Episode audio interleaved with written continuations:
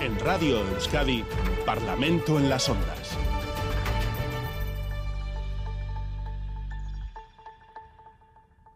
Son las nueve y seis minutos de la mañana, último Parlamento en las Ondas del año. En los dos próximos fines de semana vamos a dar vacaciones, merecidas vacaciones a las y los representantes de los grupos de la Cámara Vasca, pero todavía hoy tenemos Parlamento. En Gasteiz tenemos a Aitor Urrutia, Miquel Otero, Gloria Sánchez y Carmelo Barrio de Partido Nacionalista Vasco, Euskal Herria Bildu, PSE y Partido Popular. Egunon y buenos días. buenos días. Y en Bilbao, en los estudios, eh, conmigo Íñigo Martínez en representación del Carrequín Podemos. Egunon.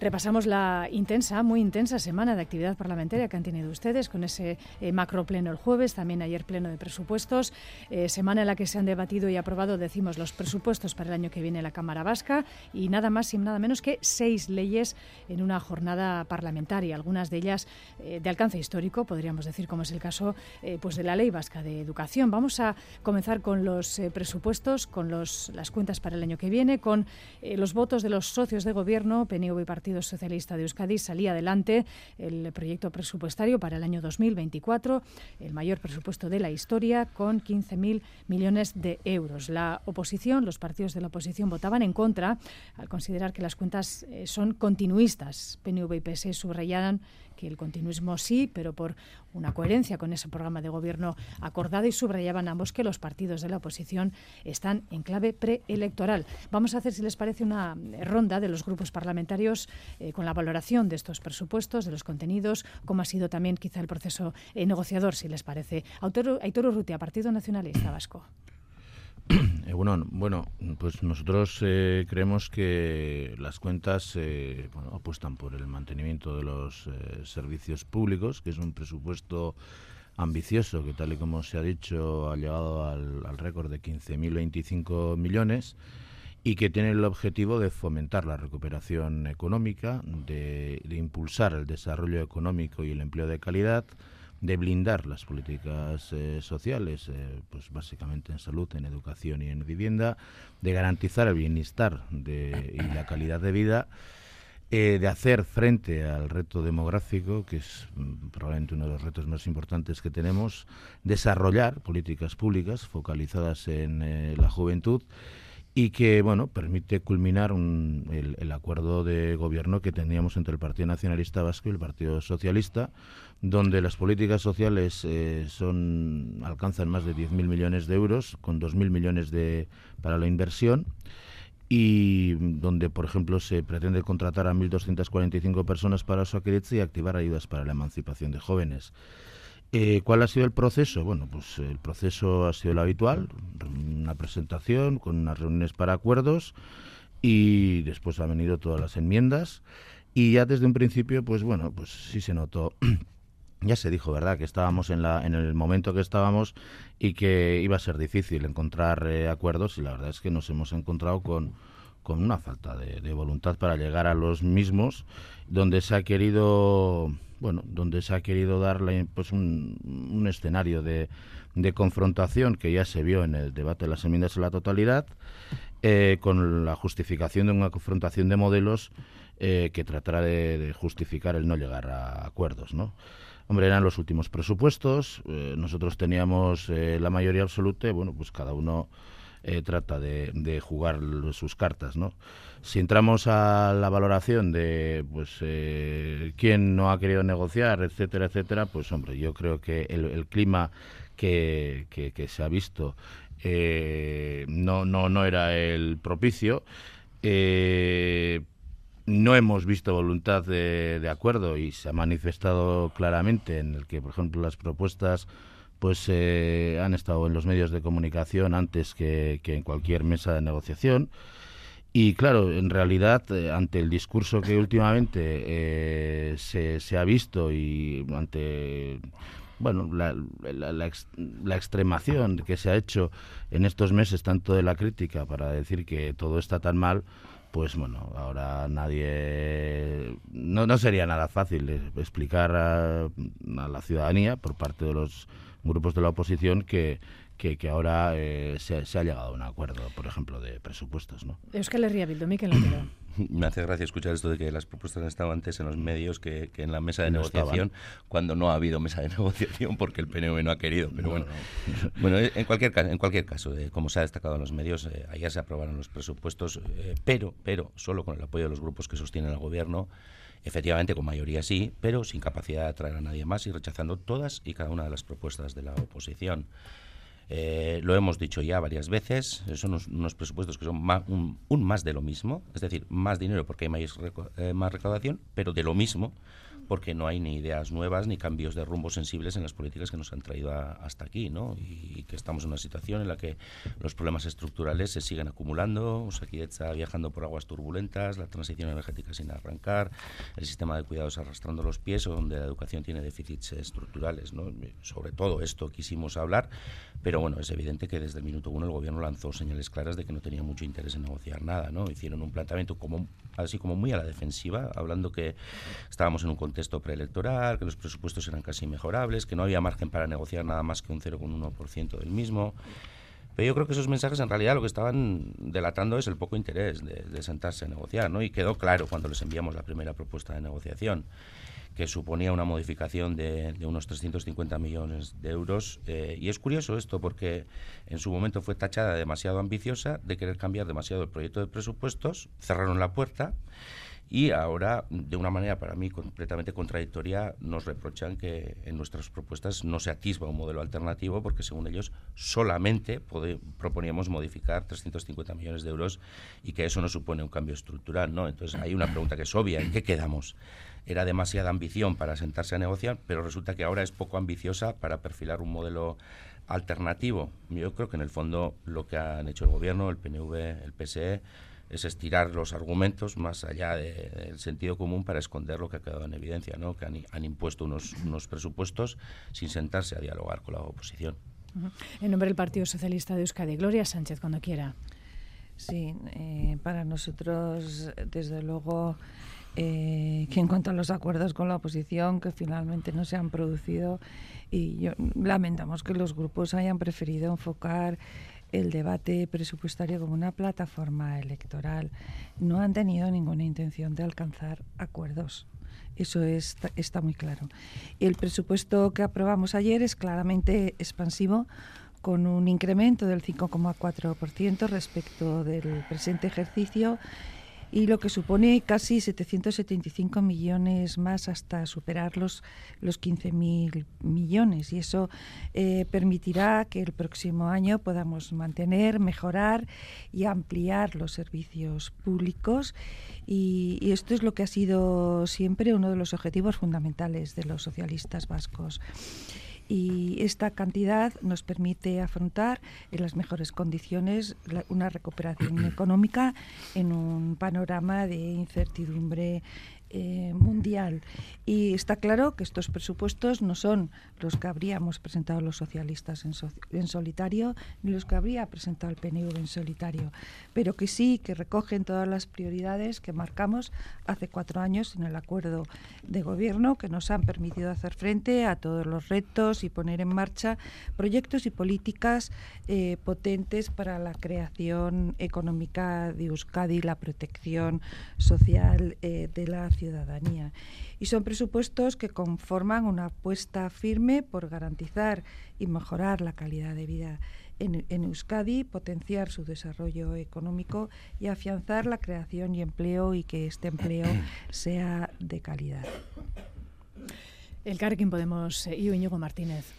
Bueno, pues eh, la verdad que la propuesta de presupuestos no se mide solo al no se mide solo al peso, se mide en cuestión de qué, qué modelo de país está diseñando y bueno, pues son unos presupuestos que han sido nosotros los definimos como presupuestos de, de inercia que tiene cierta lógica ¿no? con, la, con la acción de, de gobierno, pero también lo que tenemos que decir que no ha habido ninguna voluntad de negociar y no sé si el consejero Espiazu era porque tenía prisas para coger su, y no lo digo con ironía, su merecida jubilación o, qué, pero no ha habido ninguna, ningún tipo de voluntad negociadora por parte del consejero de Hacienda. Nosotros preparamos una propuesta de negociación como hemos hecho todos eh, los años, pues esperando sentarnos y esperando pues contraponer partidas y bueno, pues negociar sobre fortalecimiento de políticas públicas en sanidad, en educación, en políticas eh, sociales y no lo ha habido. Hemos visto otros ejemplos en otras instituciones donde ha habido semanas, aunque no haya habido acuerdos, o sí,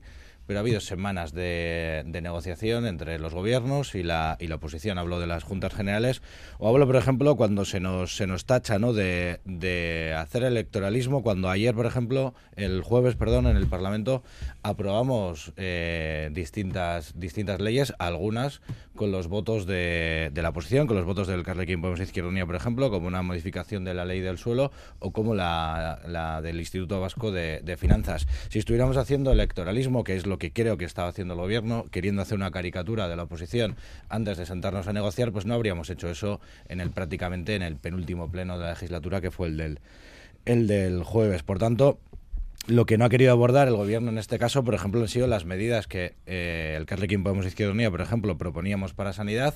Esta semana conocíamos de nuevo datos de listas de espera en Osakidecha. 72.000 personas solo en Vizcaya están esperando algún tipo de, de intervención o de atención, por ejemplo, 212 días, lo que quiere decir 7 meses, por ejemplo, tiene que esperar un paciente de cirugía vascular eh, solo en, en, Vizcaya, ¿no? Entonces, esto es lo que no ha querido abordar el gobierno y, eh, pues bueno, pues no ha habido voluntad negociadora por parte del, del, mismo y no ha sido, desde luego, por, porque no había propuestas encima de la mesa por nuestra parte. Uh -huh. eh, cerramos la ronda con Carmelo Barrio del Partido Popular. Eh, sí, ha sido efectivamente unos presupuestos continuistas, ¿no? que al ser continuistas durante tantos ejercicios, pues demuestran que no se adaptan a, la, a las coyunturas, a las actuales, a las necesidades actuales. ¿no? Son los últimos presupuestos de, de Urcuyu y de Azpiazu, eh, bueno, y ahí están, ¿no? Claramente en una clave fin de ciclo, ¿no? Como una especie de, agotamiento económico o, o, político a la vez, ¿no? Se puede decir, ¿no? Yo creo que eh, no ha habido ningún, desde luego, ningún esfuerzo eh, pero ninguno por llegar a un acuerdo, por pues, negociar partidas presupuestarias, por, por, por hacer un, un, diálogo de fondo en relación con la oposición, ninguno. Ha habido más bien otra cosa, ha habido desidia, ¿no? Porque eh, en, en, la actitud de, de Azpiazu, porque incluso, incluso en las formas, ¿no? Es decir, la forma de convocar en un receso de un pleno a ver si hablamos de, de, de los presupuestos, ¿no? Casi como para vamos a tomar un café y vamos a, a hablar de los presupuestos, que ha habido desidia incluso en la actitud de, del gobierno vasco en relación con la oposición. O sea, no han querido uh, cocinarlo solo el Partido Socialista y el Partido Nacionalista Vasco. Y en este momento es un momento de la ambición, ¿no? Es un momento de, dar señales al país, de, buscar acuerdos, de, trazar complicidades también, ¿no? De, dar seguridad a las empresas, a, a los trabajadores, a la, la sanidad, a, tantas cosas, ¿no? no, han sido unos presupuestos de trámite y de, y de fin de ciclo, ¿no? Sin novedades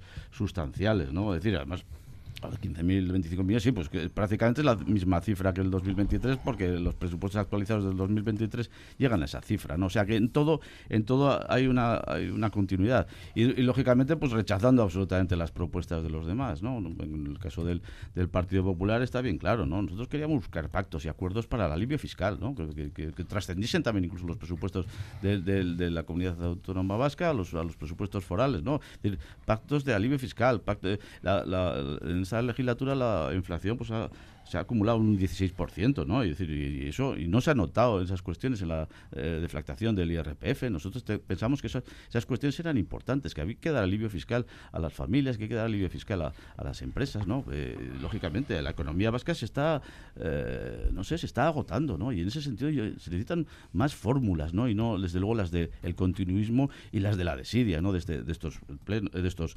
presupuestos. Y está bien claro que hay algunas cuestiones que son clamorosas. O sea, cero presupuestado para la Y vasca, es decir, cero, cero. Bueno, que vienen presupuestos del Estado, no, no, pero aquí, te, aquí hay que impulsar también eh, eh, inversiones importantes, pues que no nos vaya la, la Y vasca a, Euskadi, pues no sé, pues eh, no, no, sabemos ya cuándo, ¿no? Y en ese sentido yo creo que son elementos importantes, eh, más cantidades desde luego son necesarias para salud y sanidad, eso está bien claro, porque el, el sistema sanitario está en retroceso en este país, ¿no? Yo creo que son cuestiones importantes, pero vuelvo a decir, eh, las formas eh, también han sido negativas. Bueno, pues vamos a dejar este, este asunto. Euskadi ya tiene la, su nuevo, sus nuevos presupuestos para el año 2024, como decíamos, con el apoyo de los partidos en el gobierno, el Partido Nacionalista Vasco y el Partido Socialista de Euskadi, últimos presupuestos de la legislatura en curso. Y Euskadi también tiene una nueva ley de educación que también se ha aprobado en esta, esta semana, este macro pleno de este pasado jueves, sustituye a la que se aprobó hace 30 años y de la que se espere pues eh, dure otro tanto. Una ley, decíamos antes, histórica, se puede decir, cuya negociación ha sido larga, con muchos altibajos.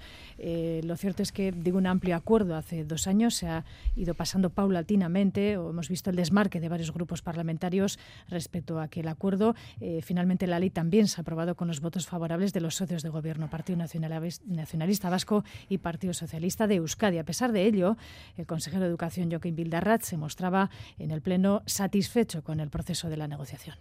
El camino ha sido largo, intenso y apasionante. Ha sido un proceso muy complejo, pero lo hemos conseguido. La sociedad vasca ya cuenta ya con una nueva ley de educación que se merece y desea. Lo hemos conseguido gracias al compromiso y la implicación de cientos de personas, instituciones, agentes, asociaciones, sindicatos y partidos políticos. Más allá del voto emitido, en este último momento, esta ley de educación cuenta con un apoyo sólido, profundo y amplio. Partido Nacionalista Vasco, Aitor Urrutia, comparte las palabras del consejero. Sí, cómo no, porque además he sido testigo directo de, muchas de esas cosas que, transmite eh, Joaquín Vildarratz. Eh, creo que, mm, mire, eh, ante usted ha hablado de los altibajos. Eh, ante esos altibajos y ante los desmarques y tal que, hemos conocido, si uno eh, se, se, para, se para a pensar si todo esto ha merecido la pena, desde luego la respuesta es que sí, un sí rotundo, porque eh, creo que ha sido un proceso ejemplar, un proceso aglutinante, inclusivo, integrador, y bueno pues luego cada uno los desmarques que haga pues, pues bueno pues será serán de su responsabilidad no pero creo que la ley eh, además abarca muchas de esas cosas de las que no se han hablado tanto en el debate público ni, ni en el Parlamento en las ondas ni en ningún lado no porque hemos hablado mucho de modelos lingüísticos hemos hablado mucho de de si pública y concertada pero yo creo que aquí hay una ley de educación que es integral que nace con el objetivo de dotar a nuestro sistema educativo de las herramientas eh, que necesita para, para, su labor. En una nueva generación de, alumnos eh, y que, y que, y que eh, lleva, lleva consigo aspectos y características como la equidad, en la escolarización equitativa contra la segregación, la igualdad de oportunidades, el servicio, el servicio vasco público de educación, la autonomía de centros, la profesionalización de equipos directivos, la participación de los ayuntamientos, la identificación de los objetos lingüísticos eh, o, la evaluación permanente, ¿no?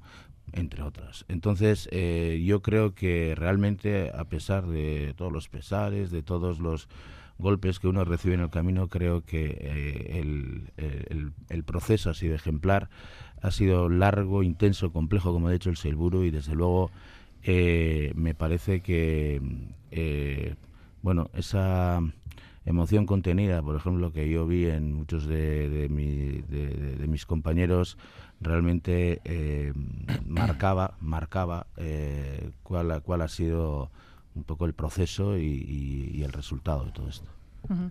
Miquel Otero, Euskal Herria Bildu, ustedes votaron que no, pero hay, hay un buen puñado de enmiendas que se han contemplado en la ley.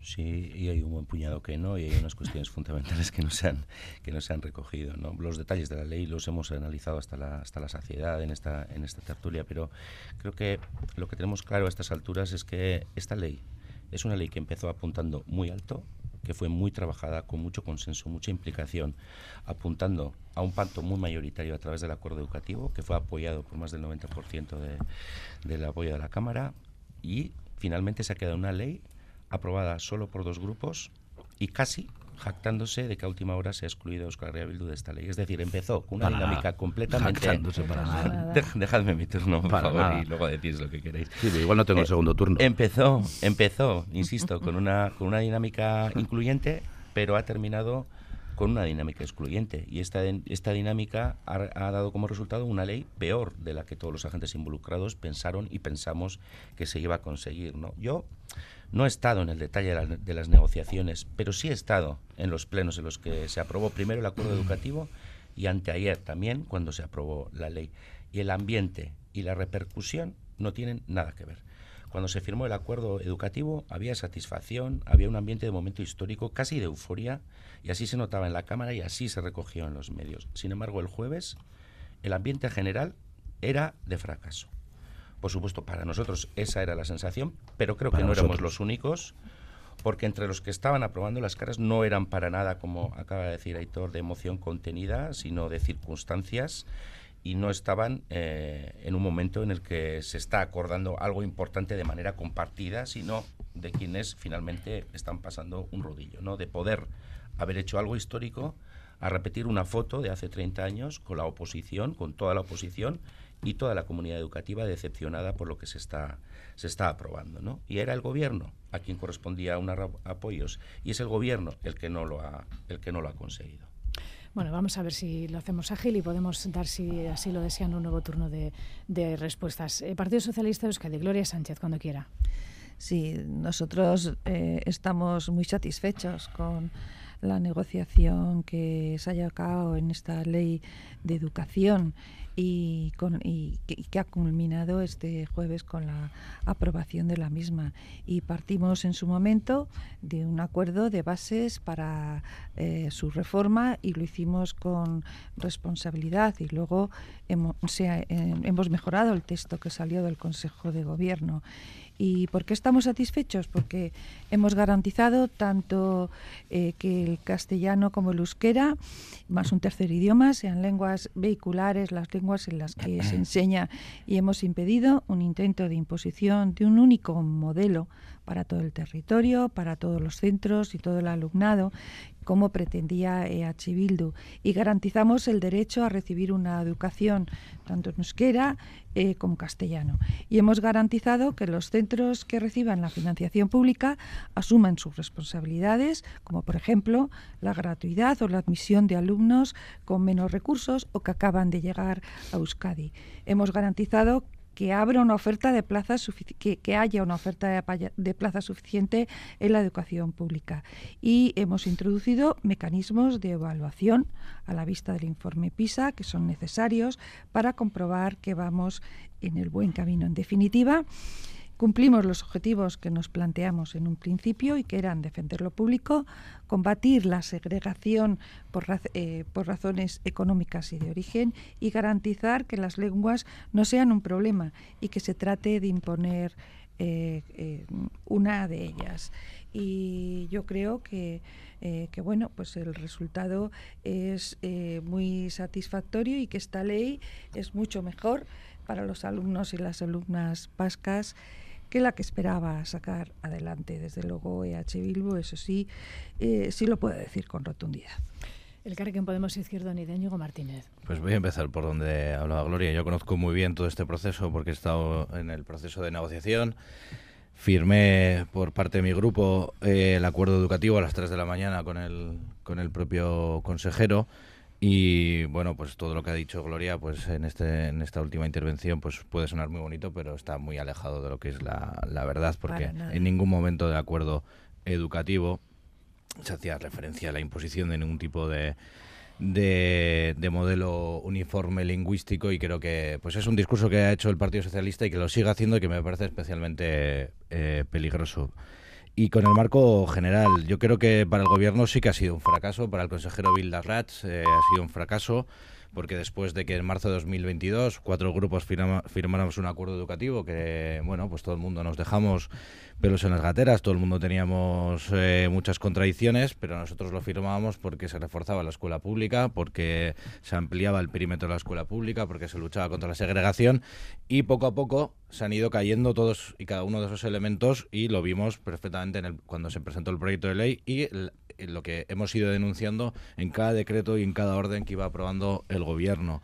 Villarrats, eh, el problema que ha tenido es que ha ido contando a cada grupo lo que quería oír, tanto dentro del Parlamento como a las patronales de educación, como a algunos sindicatos, y claro, lógicamente, pues al final tiene un límite, ¿no? Y eso se ha demostrado en la votación de este, de este, de este jueves, que que sí, que era una votación más de trámite, lo que era la ley estrella de la legislatura, pues se convirtió en una, en una ley de, de trámite. Es una ley que solo la aprueban el Partido Nacionalista Vasco y el Partido Socialista de Euskadi, prácticamente ninguno con emoción. No había invitados ni invitadas en el, en el Pleno del Parlamento Vasco siguiendo este punto, más allá de todos los eh, cargos políticos del Departamento de, de, Educación, y eso demuestra que es una ley que se, hace, que se ha hecho o que ha culminado de espaldas a la comunidad educativa y en especialmente a la comunidad educativa de la escuela de la escuela eh, pública. Y para nosotros es una decepción absoluta que tengamos una ley que sigue equiparando a las dos redes como si fuera lo mismo lo público que lo privado,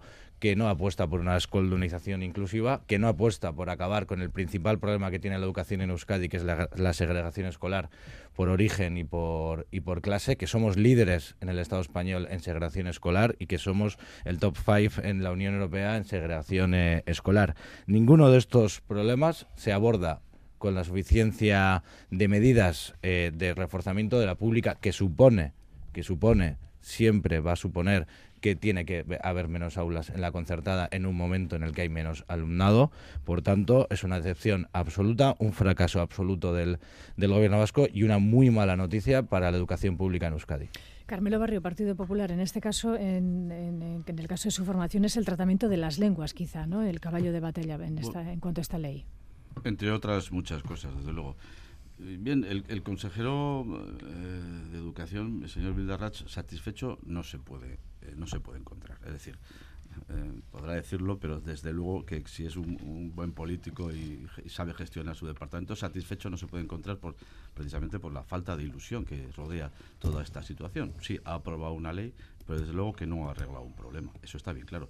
Y es una mala ley es una mala ley, incluso vamos a, meternos en el aspecto de lo técnico. Es una, una, mala ley porque es una ley a medio hacer. Tiene más de 100 referencias eh, a desarrollos reglamentarios esta ley eso, eso es que eso quiere decir que la ley todavía no está hecha. Es decir, o sea, que hay un cúmulo de cuestiones que forman parte de la incógnita política, de lo que, de lo que el futuro de esta ley va a desarrollar o, va a implementar, ¿no? O eso, eso es una cuestión muy clara. Y además es una mala ley por otras cuestiones, porque está alejado de un análisis sociolingüístico claro. Está alejada. Eh, alejada de necesidades educativas, sin un verdadero proyecto pedagógico, desde luego eh, sin garantía de trabajar por el éxito académico, más eh, estableciendo solamente un eje vertebrador de la educación, un eje vertebrador en torno al euskera. Es decir, que tenemos dos lenguas oficiales, que habrá dos ejes vertebradores, que la mayoría de los niños y las niñas de este país tienen el castellano como lengua materna. No se puede decir que eh, el, castellano no sea eje vertebrador de un sistema educativo como ocurre en estos momentos. Yo, yo creo que esas cuestiones fundamentales. Es una ley con politización a través de los consejos municipales educativos. Quiere, se quiere que concejales y alcaldes, supongo que serán de Bildu, se metan en los consejos educativos para influir en, cómo se da la educación por parte de los centros en sus respectivos eh, colegios o públicos o concertados, ¿no? Es un, es un proyecto de ley que, tiene que crea un instituto eh, eh, para el aprendizaje del euskera y de las lenguas que va a ser una policía del euskera, sobre todo basada en la desconfianza hacia el profesorado, ¿no?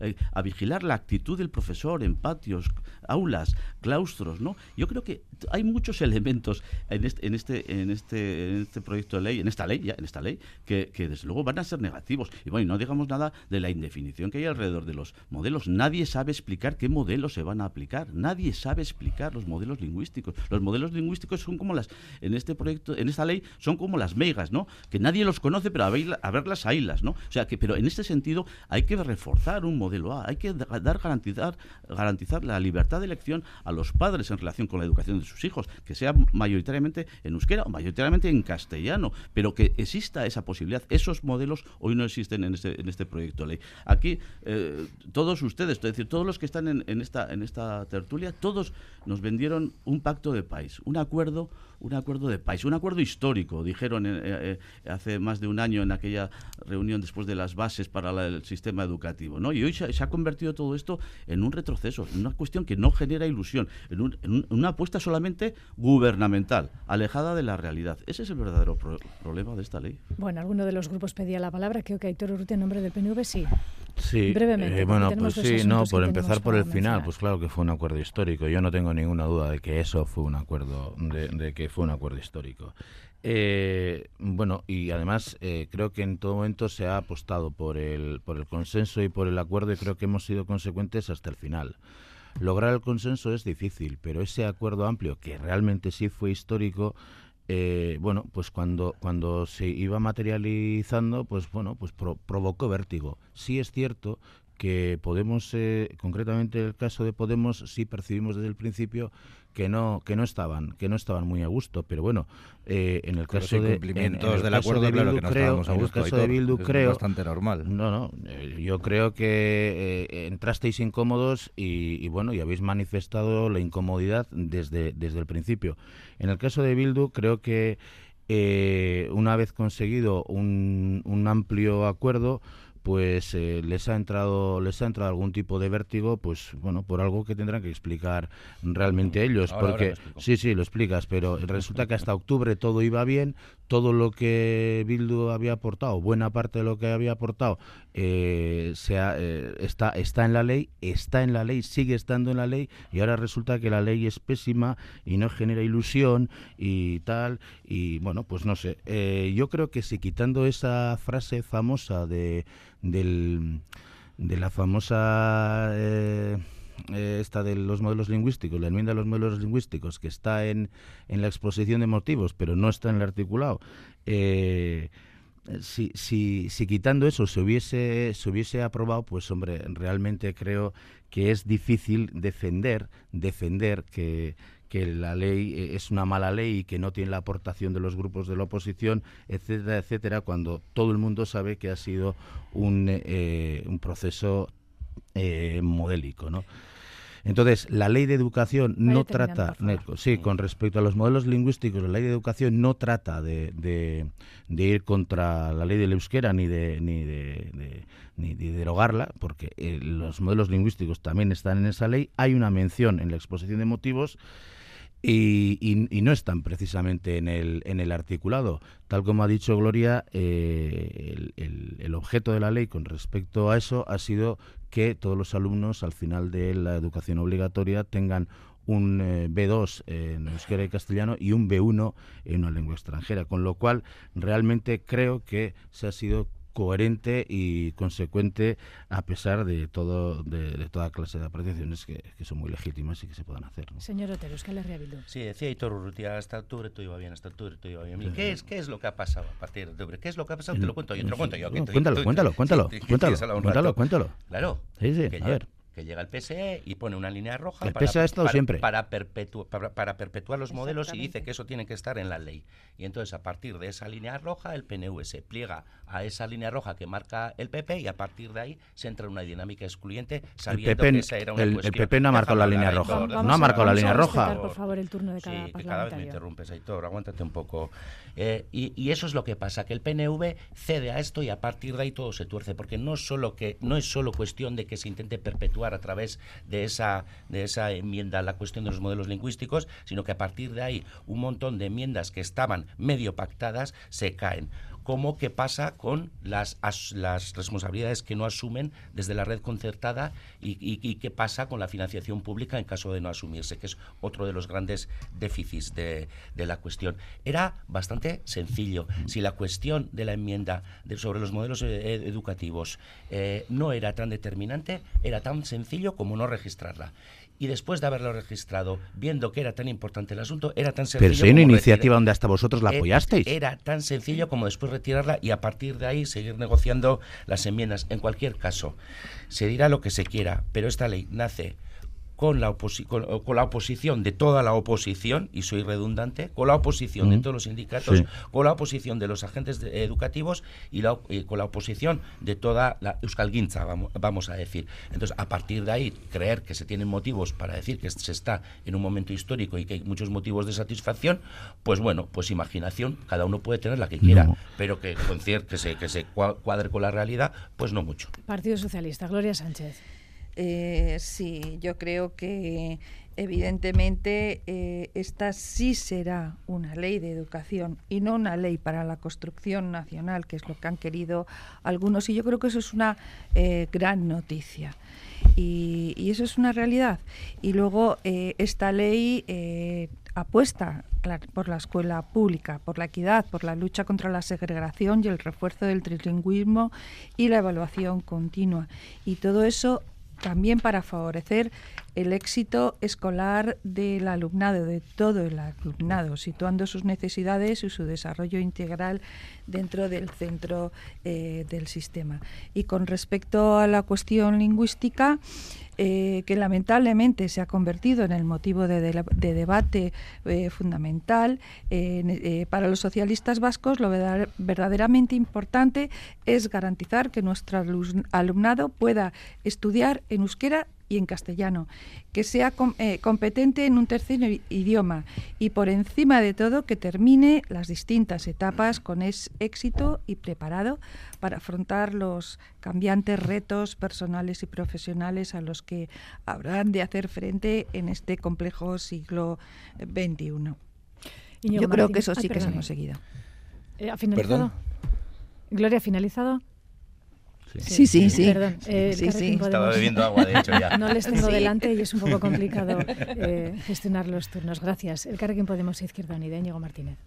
Voy a seguir por donde empezaba en el primer turno. Es que me preocupa especialmente que el Partido Socialista de Euskadi haya renunciado en esta ley eh, a defender la escuela pública, a ampliar su perímetro, a... déjame terminar, Gloria, si puede ser y hacer un discurso que no está en la calle, que no hay un problema de, con los modelos lingüísticos, que no hay un problema entre el euskera y el castellano, entre el castellano y el euskera, que el Partido Socialista y especialmente su secretario general en Condueza se ha empeñado en decirlo. Me parece muy peligroso lo que hacen acercándose a un discurso de la derecha eh, españolista y ha puesto esto encima de la mesa para hacer una diferenciación falsa y poniendo un problema falso encima de la mesa que ha sido el de los modelos lingüísticos y ha tragado con la concertación universal, con concertar cualquier cosa, con no defender la escuela pública, con no poner ninguna medida contra la segregación escolar y eso es lo preocupante, que es una formación autodenominada de izquierdas pues se haga se haga esto. Y vuelvo a decir, y resumo, pues sí que es un fracaso del Partido Nacionalista Vasco esta ley aprobada en solitario en contra de todas las eh, asociaciones y la comunidad eh, educativa y es una ley que, bueno, pues está abocada al, al absoluto fracaso y es una pena empezando por donde empezamos. Hace 30 años de la ley USA se decía lo mismo. Carmelo Barrio, por favor. Pues ojalá Exactamente lo mismo se este decía. Este y precisamente erais muy parecidos los que decíais. No, Señor Barrio, por favor. yo me quedo con lo de fracaso. Le voy a turno de monólogos. El, guante a, Íñigo. Me quedo con lo de fracaso. Ha, sido un fracaso eh, pluridimensional. Fracaso de pacto. Es decir, de ese pacto histórico, pues de eso no, no ha habido nada. Fracaso de documento. Porque es un lío. Es un lío. Un lío de documento. Un lío, un lío inexplicable porque lo de los modelos no hay quien lo explique todavía. Es un fracaso en la calidad de las normas, es decir, una 100 regulaciones reglamentarias tiene que tener esta ley? una ley a medio hacer, como decía antes, y además una ley muy farragosa, muy verborreica, es decir, muy complicada de entender. Es decir, es que tampoco es una buena ley eh, dentro de lo que es el, lo que tiene que ser una ley pública que conozca todo el mundo. Es un fracaso en el análisis de nuestra realidad, porque esta ley no responde a lo, a lo que PISA nos ha dicho, o esta ley tampoco pone eh, arreglo a lo que el Ararteco ha llamado la atención en relación con, los problemas que tiene nuestra educación. Es un fracaso de convivencia entre centros y libertad de elección de las familias y de los padres. Es un fracaso en la búsqueda de la, educación y de la excelencia e, educativa, ¿no? Porque tiene otras claves. O sea, yo creo que en ese sentido, esos, esas cuestiones que yo les digo no son partidarias, son objetivas. Ayer había un artículo de un experto en, el, en uno de los periódicos de este país y hablaba de ley inservible. Bueno, pues vamos a dejarlo ahí porque también tenemos que hablar de otra ley importante que también eh, a, la que se ha dado luz verde en este último pleno del año. Eh, en este caso es la ley de empleo, la primera ley de empleo en Euskadi que salió adelante con el voto favorable de Partido Nacionalista Vasco y Partido Socialista de Euskadi, pero en este caso sí había abstenciones. El Carrequín Podemos Izquierda Unida, Partido Popular y Ciudadanos se abstenían, Euskal Herria Bildu y Vox votaban eh, en contra. La consejera de Trabajo y Empleo, Idoia Mendía, pedía así el apoyo de los grupos a la nueva ley. Nos comprometimos a dar la vuelta a nuestras políticas activas de empleo, transformar el sistema desde una gobernanza integral y compartida, donde el servicio público de la ANVIDE fuera la herramienta más potente para la inclusión laboral y la formación de las personas trabajadoras centrada en las necesidades de estas personas y de las empresas. Esta es la síntesis de la ley para la que pido su apoyo. Primera ley de empleo en Euskadi, Partido Nacionalista Vasco, Aitor Urrutia. Bueno, pues yo creo que vamos a tener una buena ley para responder a las necesidades en materia de empleo, eh, que conforma uno de los eh, el cumplimiento de uno de los eh, compromisos adquiridos en el programa de gobierno, que hablaba de de, generar un sistema de empleo integral y activador, de tener a la ANVIDE como eje vertebrador mediante una ley de empleo y que bueno pues que apuesta por el empleo de calidad eh, tal y como subraya la misma norma que pues, bueno tiene como objetivos el además de incrementar el empleo de reducir la precariedad aumentar la incorporación de las mujeres en la actividad económica sobre todo en materia de por ejemplo de industria o eh, la inserción de personas jóvenes en el mercado laboral y de las personas eh, paradas de larga duración yo creo que eh, hemos bueno, iniciado un camino que, que, hasta ahora en materia de empleo pues no no no no, no, existía con, con, esta ley lo, lo hemos hecho y creo que es una ley bueno esperanzadora y que, que es eh, positiva. Euskal Herria Bildu votaba en contra, lo decíamos. Señor Otero. Sí, desde el inicio dijimos que esta ley iba a nacer con un déficit fundamental, puesto que desde Madrid nos han transferido las políticas pasivas de empleo, así que solo se podían y se iban a regular las políticas activas. ¿no? Pues, por lo tanto, el saque la ley estaba limitada. Pero bueno, más allá de esta constatación, nuestras propuestas de mejora iban encaminadas a, a reforzar la ANVIDE como servicio vasco de empleo, manteniendo su actual naturaleza jurídica como organismo autónomo, eh, siendo esto garantía de control público y transparencia. ¿no? Encaminadas también a que contara con recursos humanos, materiales, de formación suficientes y también entendíamos que era el momento de incorporar las cooperativas al Consejo de Administración de la VIDE, entre otras cuestiones. ¿no? Y hemos votado en contra porque, porque tanto su tramitación como su contenido, pues al final nos causan decepción, ¿no? La tramitación porque no ha habido un esfuerzo activo por buscar consensos y el contenido porque además de que, como he dicho, nos vamos a quedar sin regular las políticas eh, pasivas al no estar transferidas, pues se va a terminar por convertir la ANVIDE en un ente público de derecho privado, lo que debilita, a nuestro entender, su carácter público y los principios de control público y transparencia, ¿no? Y por último, otro de los motivos para la negativa de Escuela Bildu a apoyar esta ley es que el texto no da eh, un paso adelante para remediar la injusta exclusión de las cooperativas del Consejo de Administración de la ANVIDE. ¿no? ¿Por qué aquí no es posible lo que sí ha sido posible en Nafarroa? Sería la, pregunta, ¿no? Pues porque aquí el PNV y el Partido Socialista pues han decidido que le dan a Confebasc la llave de este Consejo, no hay otra. Eh, Gloria Sánchez, Partido Socialista de Euskadi, Ley de Empleo, eh, con la, bueno, la, consejera Mendía destacaba la importancia eh, de la misma, se va a poner en el centro de las políticas de empleo la en este caso, una buena ley. Sí, yo creo que hemos conseguido una muy buena ley y hay muchas mejoras y hay sobre todo la aceptación de lo eh, de que lo público tiene un papel más importante que cumplir en la búsqueda y en la mejora de la formación de los trabajadores y las trabajadoras en Euskadi. Y es la primera ley de empleo que vamos a tener en Euskadi y un ejemplo más eh, de la vocación transformadora de los socialistas, en este caso de la vicelendacari y Doya Mendía, eh, y de la vocación de mejorar las cosas que tenemos los socialistas. Y con esta ley, los parados y las paradas, pero también las personas ocupadas, eh, tendrán garantizado el apoyo de la ANVIDE para encontrar un empleo o mejorar el que tienen. Y la ANVIDE ofrece un plan personalizado a todas las personas de forma eh, que reducimos las diferencias que se dan entre los trabajadores y las trabajadoras, que se puedan permitir mejorar su formación porque tiene eh, y, las y los y, aquellos que no puedan permitirse eh, por sí mismos mejorar esa formación, pues tienen la posibilidad de hacerlo desde luego a través de la ANVIDE de una forma clara.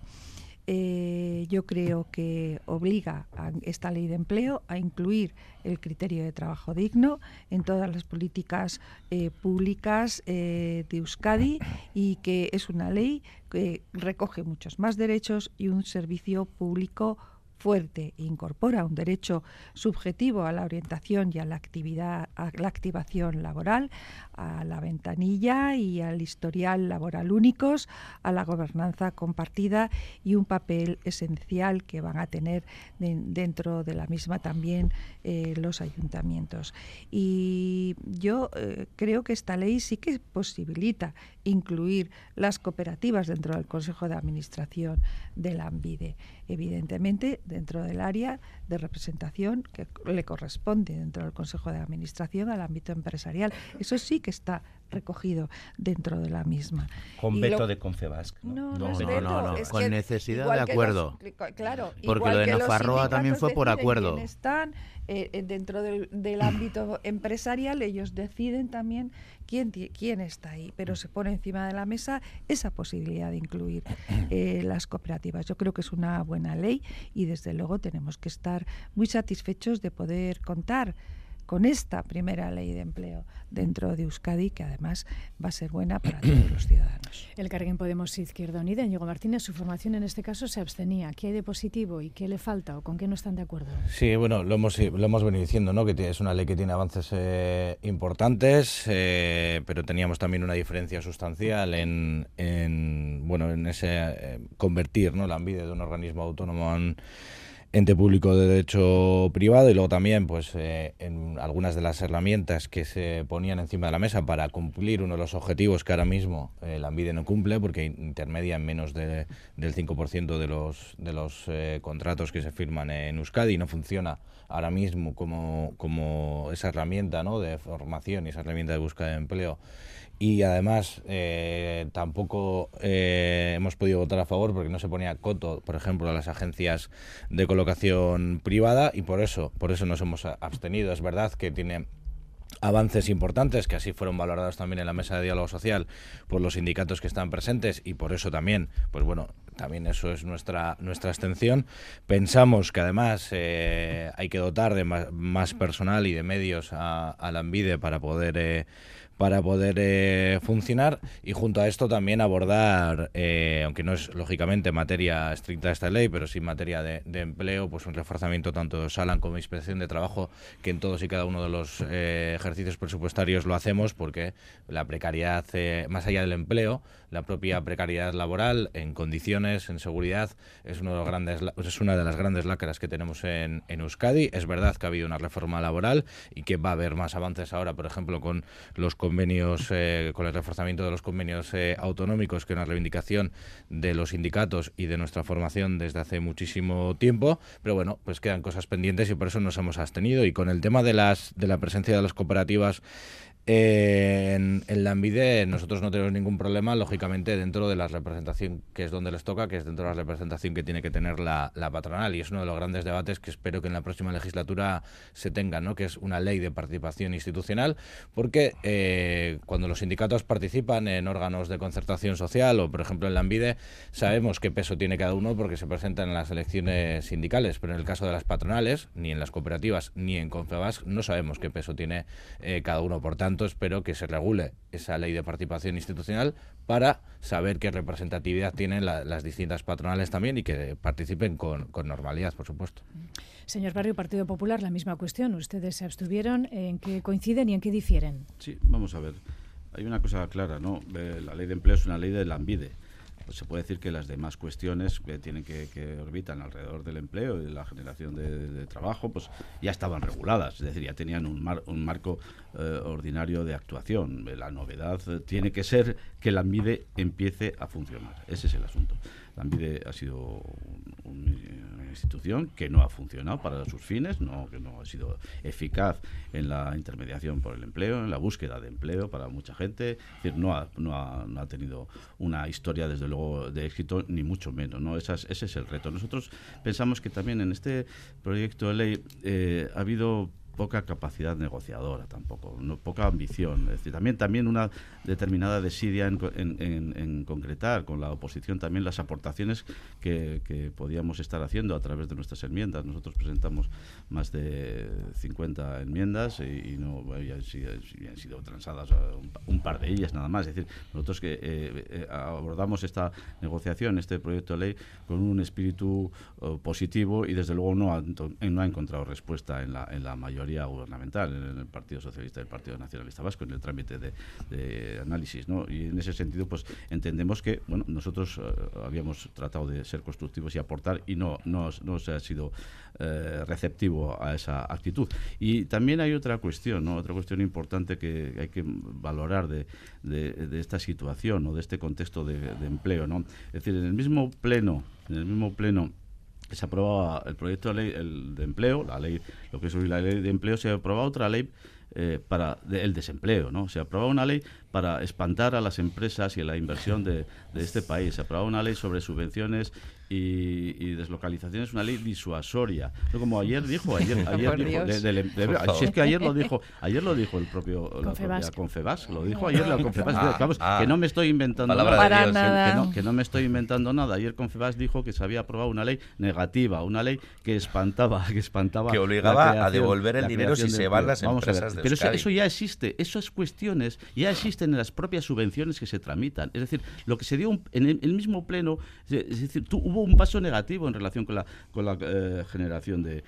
empleo. Y yo creo que está bien claro que lo que hay que hacer aquí es promover ¿no? Eh, marcos, generar condiciones amables para la creación de empresas, para la atracción de inversión, ¿no? y no dar esos mensajes siempre negativos, siempre de desconfianza hacia la empresa, el empresariado, el, emprendedor, el inversor. ¿no? En los últimos tiempos, ¿no? Eh, en vez de atraer, estamos espantando. ¿no? Eso no puede ser. Y eso, eso ocurrió el otro día. ¿no? Precisamente la incógnita de lo que va a ser la ANVIDE, nadie lo sabe también, tiene que empezar a funcionar, nunca lo he hecho, eh, hay un cambio de naturaleza jurídica, bueno, eso no, no, no, tiene que afectar a sus, a sus funciones, en cualquier caso, ahí están las claves, ahí están las incógnitas. facilitarlo. Bueno, pues eh, lo mencionaba también el señor Barrio, vamos a mencionarlo únicamente porque no podemos entrar en ello. Sí, se aprobó el jueves también la ley de subvenciones, en este caso con votos afirmativos de PNV, PS, Euskal Herria Bildu y el Carrequín Podemos Izquierda Unida. Voto en contra de PP, Vox y Ciudadanos.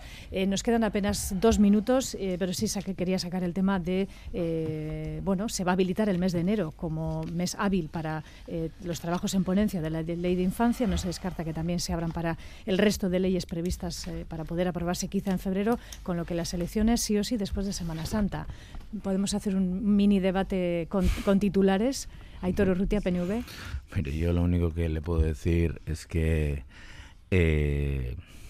hay todavía en cartera, hay, unas, hay trabajo, hay, leyes importantes y, por lo tanto hay, hay que seguir sacándolas. Eh, Bueno, en cuanto a cuántos serán las elecciones, que lo digan otros, que lo digan otros, porque claro, siempre siempre saben más hasta de lo que piensa el Endacari, ¿no? Entonces, como hay muchos calendariólogos, yo prefiero que lo digan los demás. Nosotros tenemos intención de seguir trabajando en enero, en febrero y eh, Euskal Herria Bildu. Sí, pues estamos, eh, brevemente, estamos en una situación muy paradójica porque por un lado es evidente que estamos ante un Endacari un gobierno más que amortizados, que es un gobierno agotado, pero a la vez resulta que tenemos varias leyes que son muy importantes y una que es capital, que es la de transición energética y cambio climático. O sea que, bueno, a un contrarreloj, pero vamos a tener que seguir trabajando. Pese, Gloria Sánchez. Sí, y evidentemente nosotros eh, vamos a seguir trabajando también porque eh, quedan, como hemos dicho, las leyes eh, importantes, la ley de infancia y adolescencia o la ley de transición energética y cambio climático y desde luego pues esas habilitaciones lo que facilitan es que se pueda seguir trabajando para poderlas eh, aprobar porque pueden ser son dos leyes muy importantes. Entonces se les da valor. Eh, cuando se convoquen eso ya depende exclusivamente del Endacari. A nosotros nos corresponde desde luego seguir trabajando hasta el final y, y seguir trabajando para poder sacar eh, leyes importantes para el país. Bueno, futurólogos, la futuróloga que ha determinado las prisas del Partido Nacionalista Vasco ha sido Ichasatucha. Los demás seguiremos trabajando tanto en el Parlamento como en el Parlamento como fuera preparando las elecciones. Señor Barrio, Soriana que Taurte Berrión. Señor Barrio. Trabajaremos en enero, no nos asusta nada. La legislatura, es que todo el mundo habla de caduca en julio. Pero bueno, no sé, para algunos ha sido el periodo el que la... Berrión, feliz Navidad.